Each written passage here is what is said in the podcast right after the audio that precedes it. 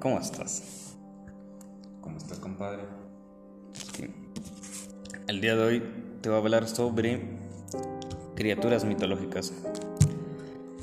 Las criaturas mitológicas son conocidas por ser criaturas que poseen un aspecto animal fantástico, aunque también pueden encontrarse fusionados con otras criaturas animales. Existe una gran variedad de criaturas mitológicas, las cuales representan supremacía, poder, pureza, bondad, destrucción, así como la resurrección. Entonces, Para... Así que el día de hoy te voy a hablar sobre unas de las criaturas mitológicas más conocidas o las más populares.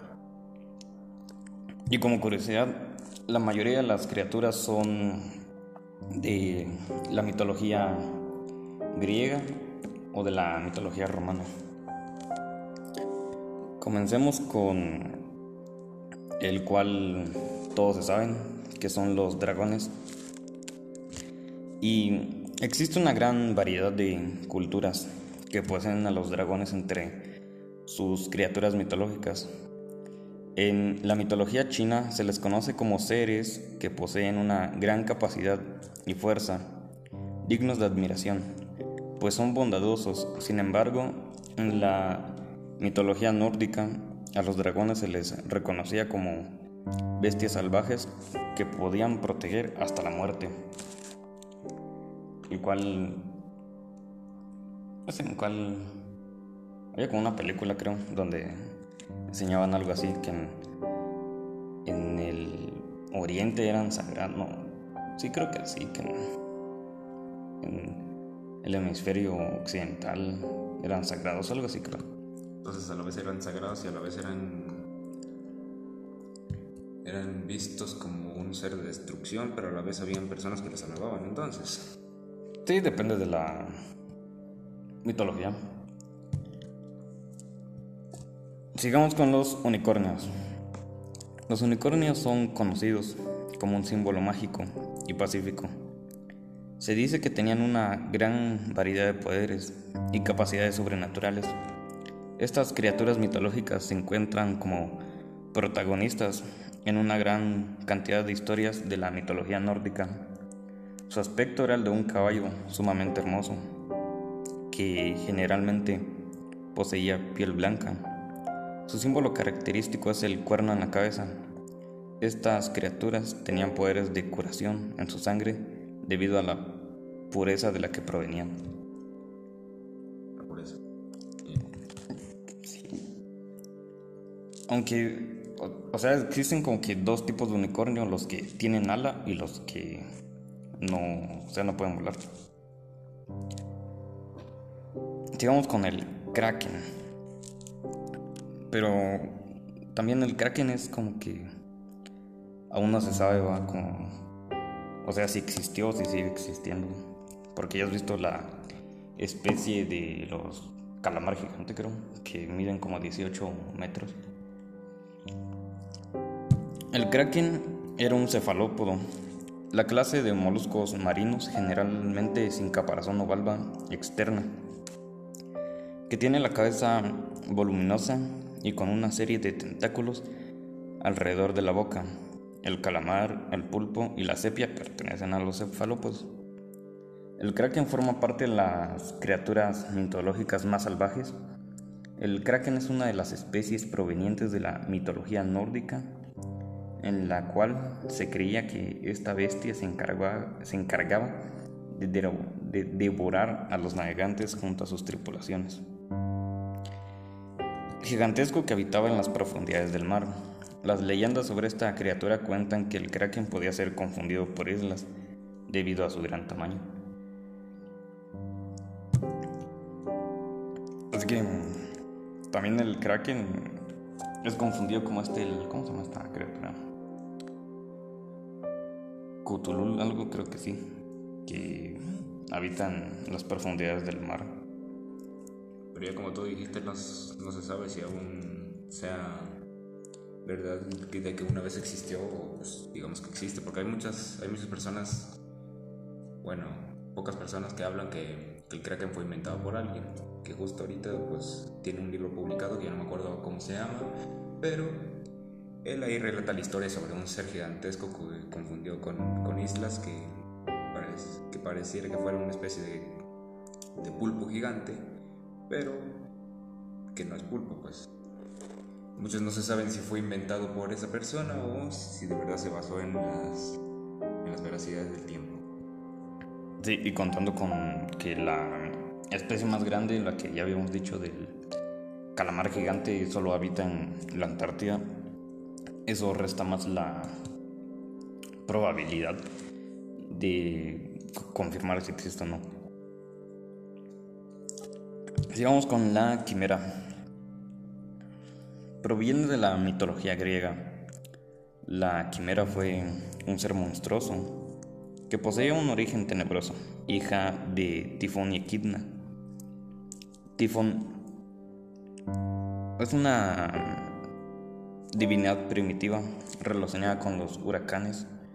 Fue el último hijo de Gea, esta vez con Tártaro, el cavernoso vacío inferior.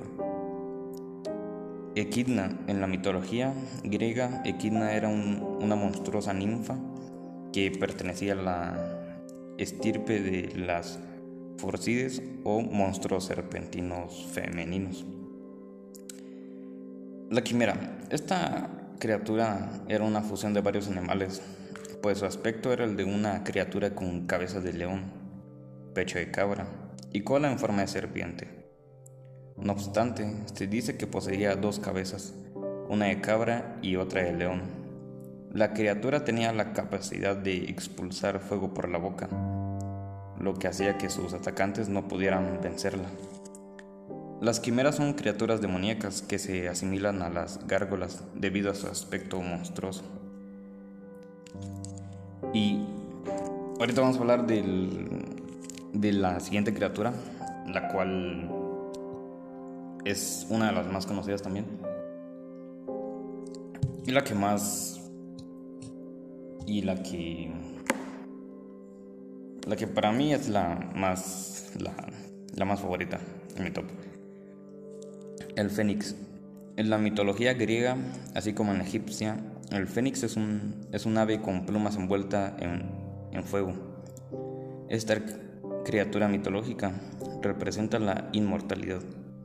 En Egipto se le conoce como Benu y este simboliza al sol, pues muere todas las noches y para renacer en las mañanas. Sin embargo, la mitología griega, el fénix vive en las llamas durante 500 años y cuando se encuentra culminando su periodo de vida se consume totalmente, generando las cenizas de las cuales vuelve la vida. El origen de esta criatura no es exacto, pues se dice que el fénix fue el único animal del Edén que evitó la tentación, por lo que Dios le asignó la capacidad de ser eterno. El hipocampo esta criatura pertenece a la mitología romana, así como también a la griega. Se lo conoce como un monstruo marino. Su aspecto era el híbrido de un caballo y pez. En algunas historias mitológicas se narra que los hipocampos se dirigían a los naufragios con el objetivo de salvar a los navegantes. Se cree que el, carruaje del dios Poseidón era manejado por un grupo de hipocampos por lo tanto, esto se les conoce como criaturas pacíficas que protegían a los marinos indefensos. Los hipocampos solían ser domados por tritones o sirenas. El Ent. El Ent son criaturas mitológicas conocidas por ser propias de los bosques. Su aspecto es una fusión de un árbol y un humano, y sus extremidades están formadas por ramas sus pies son los troncos del árbol. Estas criaturas son conocidas por ser los guardianes de los bosques. Su aspecto cambia con el proceso de las estaciones. Se dice que el origen de esta especie ocurrió cuando una hermosa joven se recostó en un roble mágico, formando así a la criatura nueva. Llegamos a la última criatura. Y es una criatura muy curiosa de la mitología china. Así que te toca a ti. Y aquí estamos con la última que se llama el Yamata no Orochi. Una criatura proveniente de la mitología japonesa, conocido como una especie de, de serpiente. Sin embargo, su nombre hace referencia a que contaba con ocho cabezas y ocho colas. Esta criatura mitológica japonesa poseía ojos y el vientre de color carmesí. Esta criatura es reconocida debido a la historia del dios japonés Susano, quien se encargó de matar al monstruo con la finalidad de casarse con una de con una de sus futuras víctimas de la criatura. En la mitología japonesa, Susano es el dios del mar y de las tormentas. Así. Y para agregar, la mayoría de las criaturas que se mencionan aquí pueden ser encontradas en juegos de rol como World of, Warcraft, ya que